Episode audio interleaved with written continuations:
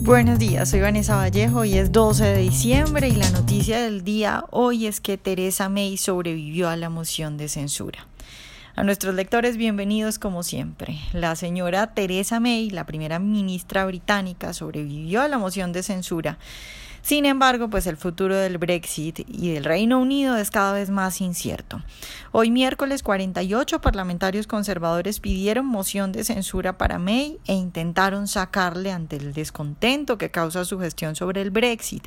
La votación se realizó hace unas pocas horas. 200 legisladores respaldaron a la primera ministra y 117 votaron que no tenían confianza en su liderazgo. Para sacarla del puesto se necesitaban 159 votos y si los opositores hubieran conseguido sacarla, pues se hubiera realizado una elección dentro del partido para reemplazar a la señora May. Pero bueno, pues no lo consiguieron. El camino a seguir ahora pues no está claro, lo único claro ahora que ya se sospechaba, pero ahora ya está realmente claro porque se ve en esta votación es que May apenas tiene un tibio respaldo de los miembros de su partido.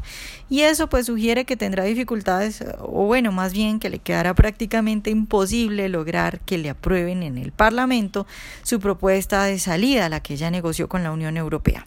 Ahora hay que dejar claro que la estrecha victoria de la señora May hizo muy poco para calmar a sus oponentes dentro de su partido. Por ejemplo, el señor Peter Bone, que es un legislador conservador euroescéptico y que votó para expulsar a May, dijo esto. Ante una revuelta de más de un tercio de su partido, la señora May debería pensar durante la noche y decidir si quiere continuar o renunciar. Entonces todo puede pasar, que haya una salida del Reino Unido de la Unión Europea sin acuerdo, que May se canse de insistir y renuncie.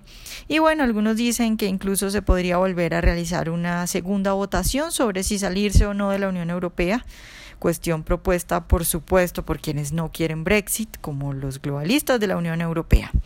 En resumen, la propuesta de salida que May presenta y que ya negoció con la Unión Europea dejaría el Reino Unido estrechamente vinculado con la Unión Europea incluso después de que salga del bloque y pues esa es una situación inaceptable para las fuerzas anti-Unión Europea dentro del Partido Conservador. Es casi imposible así que May logre que le aprueben esa propuesta. Ya dijimos que incluso los diputados que no la apoyan dicen renuncie.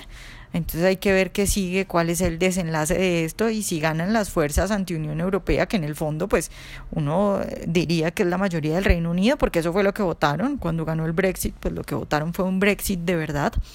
O si tristemente terminan saliéndose con la suya los globalistas de la Unión Europea y Reino Unido no logra dejar el bloque.